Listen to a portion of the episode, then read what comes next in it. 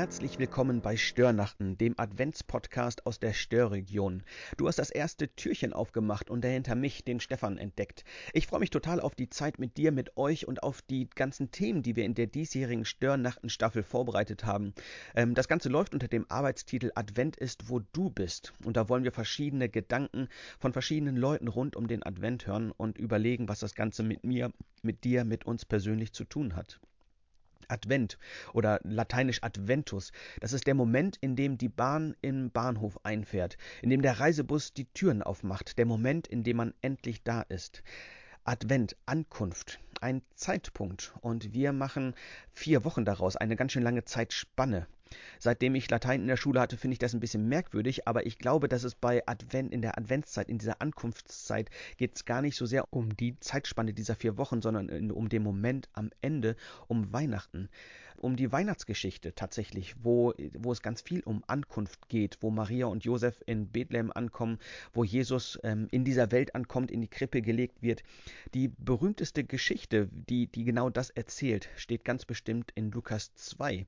Du hast das bestimmt schon mal im Radio gehört oder in der Kirche oder vielleicht selber in deiner Bibel gelesen. Das zweite Kapitel aus dem Lukasevangelium, was so theatralisch beginnt mit Es begab sich aber zu der Zeit, dass ein Gebot von dem Kaiser Augustus ausging, dass alle Welt sich schätzen lassen sollte. Dann geht es eben weiter, wie Maria schwanger nach Bethlehem kommt, keine Herberge findet und in einem Stall dann Jesus entbinden muss.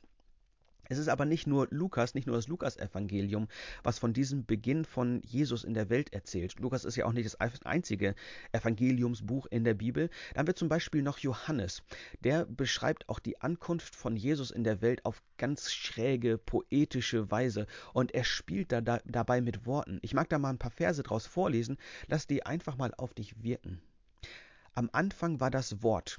Das Wort war bei Gott und das Wort war Gott.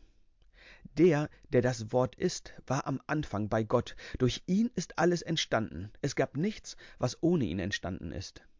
In ihm war das Leben, und dieses Leben war das Licht der Menschen. Das Licht leuchtet in der Finsternis, und die Finsternis hat es nicht auslöschen können.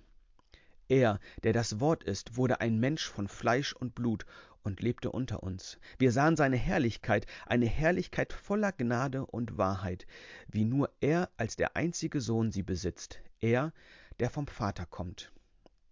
Er ist natürlich Jesus und Johannes beschreibt Jesus hier als Wort und Licht. Das sind Synonyme für diesen Jesus, die gleich mit ausdrücken, dass, dass dieser Mensch viel mehr ist als nur ein Mensch.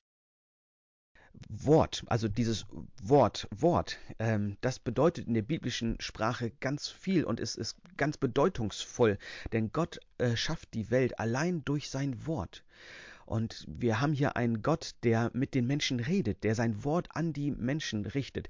So etwas kennt eigentlich kaum eine andere Religion. Da sind die Götter meistens fern und kämpfen irgendwelche Schlachten, haben nicht wirklich was mit der Welt zu tun und wenn, dann schicken sie mal einen Propheten, der in ihrem Namen redet.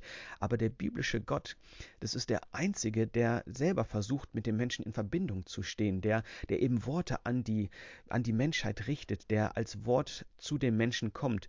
Und das ist ganz klar Ausdruck von Kommunikation, wenn jemand Worte an jemanden richtet. Und Kommunikation ist immer Beziehung. Wir haben hier einen Gott, der Beziehung zu dem Menschen sucht, der mit uns in Kontakt stehen möchte. Ich glaube, das ist genau das, was Johannes am Wickel hatte. Gott wird Mensch, er tritt in unsere Dimension ein und stellt damit die Verbindung zu uns her. Er möchte mit uns verbunden sein.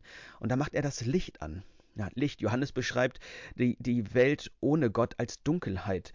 Und dann, äh, ja, das können wir uns ganz gut vorstellen, wenn, wenn Menschen miteinander unterwegs sind, dann gibt's ganz schnell Krieg und Streit und Leid und Katastrophen. Und dann kommt Jesus in die Welt und das Licht geht an. Und es ist so, als ob Gott einen Spot darauf richtet und zeigt, so geht man miteinander um. So hat sich Gott das Miteinander gedacht. Ähm, so wie Jesus mit den Menschen lebt, sollten eigentlich die Menschen untereinander leben ein Spot geht an und es wird deutlich, welche Grenzen Liebe hat, nämlich keine. Da wirkt Jesu Leben wie ein Beispiel, wie menschliches Miteinander aus Gottes Sicht eigentlich funktionieren sollte. Er, der das Wort, das Licht ist, wurde ein Mensch von Fleisch und Blut und lebte unter uns. Er, dieser, dieser Jesus, ist tatsächlich in die Welt gekommen, anfassbar, nahbar, angekommen. Ich finde das literarisch, sprachlich extrem gut gelungen, die Vielschichtigkeit der Worte, mit denen Johannes hier spielt. Am Anfang war das Wort und durch das Wort ist alles geschaffen.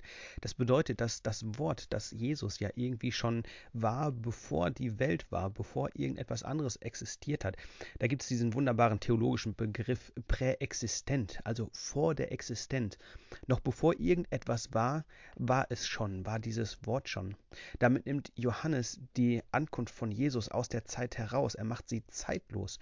Bevor Jesus Mensch wurde, war er schon da in anderer Form wahrscheinlich, also als, als dieser Wunsch Gottes, mit uns Menschen in Verbindung zu stehen, als das Wort, als, als die Kommunikation, die, die gewollte Beziehung, die Gott mit dir, mit mir, mit uns führen möchte. Mit anderen Worten, die Ankunft von Jesus als Wort, als Licht, als Wunsch der Beziehung, die ist kein Zeitpunkt, die Ankunft hat zu einer bestimmten Zeit an einem bestimmten Ort stattgefunden, aber dennoch ist die ist Advent, ist Ankunft von Jesus zeitlos, findet jederzeit statt. Auch dieses Jahr wieder, auch dieses Weihnachtsfest kann wieder ein Ankommen von, von Gott in dieser Welt sein. Auch dieses Jahr, auch, auch jetzt im Moment kommt Gott wieder in deine Welt. Das kann man feiern. Jedes Jahr immer wieder. Und Advent, auch der diesjährige, kann eben ein Anfang sein mit Gott, der dich anspricht, sein Wort an dich richtet, mit dir in Verbindung, in Beziehung stehen möchte. Gott kommt als Wort, als Licht, als Jesus Christus bei uns an. Lässt du ihn ankommen? Dass er das möchte, dass Gott bei dir ankommen möchte, das feiern wir im Advent. Und darum, dass er ankommen möchte, wo wir sind, darum geht es in den verschiedensten Facetten in den kommenden Wochen hier bei Störnachten. Ich freue mich drauf. Bis bald.